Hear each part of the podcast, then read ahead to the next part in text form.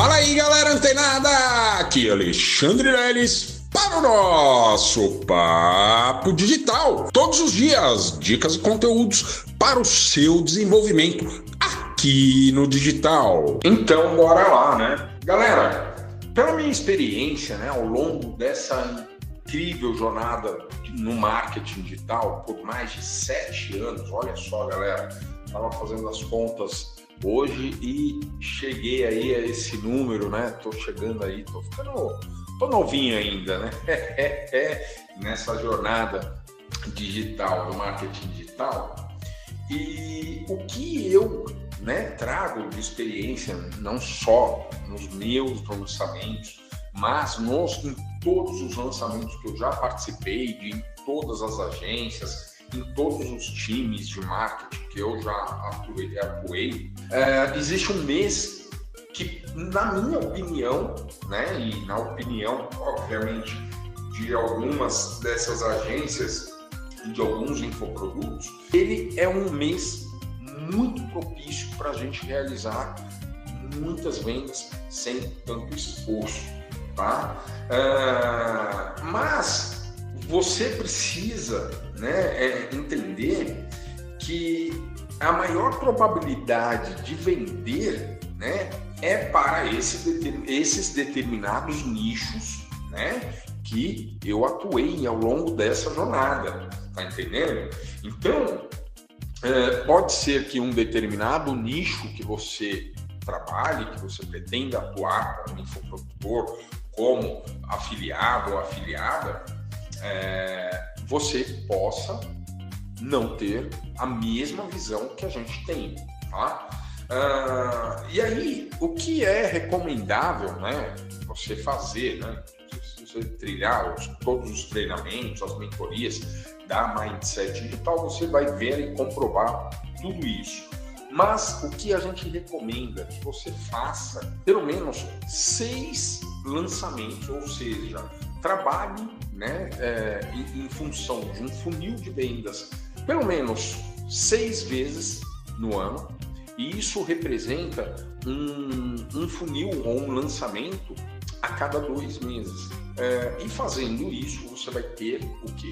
Uma amplitude de visão e saber qual é o melhor mês para o seu determinado nicho e o que vai determinar qual é o melhor mês para você lançar são as condições da temperatura e pressão no seu negócio, tá?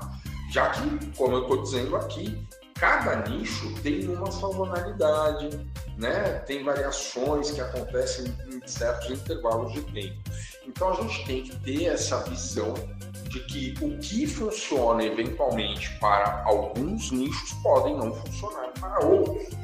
Mas a gente tem que entender que existe sim, você vai ter, né, depois que você vai trabalhando, vai fazendo seus lançamentos, estudando e aplicando, né, realizando alguns lançamentos, pelo menos, como eu disse, galera, pelo menos seis, tá? Para você alcançar aí algum resultado realmente expressivo é, ao longo de 12 meses, tá? Então você vai fazer seis e beleza. E aí você vai ter uma visão melhor de qual é o melhor mês, tá? Mas, como eu estou dizendo, na nossa concepção é, e por conta dos nichos, como eu disse para vocês, a maioria dos nichos no qual eu atuei, é, seja ele saúde, né, subnicho de emagrecimento, seja ele de dinheiro, seja é, subnicho de marketing digital, enfim, sejam qualquer um de desenvolvimento humano, né? Enfim, vários nichos no qual eu atuo já há sete anos, de uma maneira geral, na minha opinião, janeiro é um melhor mês, um mês mais fértil para que a gente possa realmente ir fazer muitas vezes sem tanto esforço. Por quê, galera? janeiro é o mês que as pessoas resolvem tomar decisões de transformação nas suas vidas. Então, esse mês, quando você vende ali, é, ou trabalha, promove, né, com lançamentos, é, como eu estou dando aqui os nossos exemplos, você promove é, algo para o subnicho de emagrecimento, ora, a maioria das pessoas que precisam né, e vivem em sobrepeso e precisam eliminar peso, vão tomar essa decisão geralmente no mês de janeiro. Olha, eu preciso emagrecer, preciso perder peso, eliminar peso, porque eu quero chegar no verão de 2024 é, diferente do que eu estou hoje. Isso é muito comum, é uma dor muito comum. Assim como é, a pessoa passou 2022 inteiro endividado, né, correndo atrás dos prejuízos, né? Porque o lucro que corre atrás da gente, né? Aliás, a gente tem que correr atrás do lucro, né? É, não do prejuízo, mas passou, né, o 2022 correndo atrás do prejuízo e tal. E aí o que acontece, galera? É, chega em janeiro, esse indivíduo ele quer realmente realizar ali uma transformação na vida dele. É, da mesma forma que o próprio nicho de desenvolvimento humano também. Então, janeiro é um mês muito saudável para que a gente realize lançamentos dessa natureza em alguns nichos, como eu dei aqui de exemplo.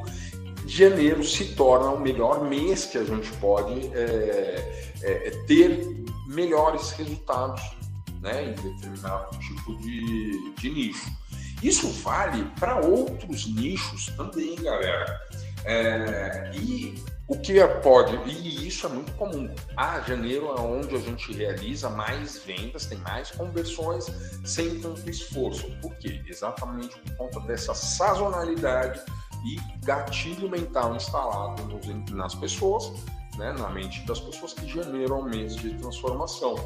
Mas, né, você, como eu disse ao longo desse podcast, você precisa realizar no mínimo seis lançamentos no ano para você avaliar essas métricas, onde você teve mais empenho de trabalho, mais resultados, enfim, conseguir dominar ali toda a sua métrica, tá? Todas essas métricas, na verdade.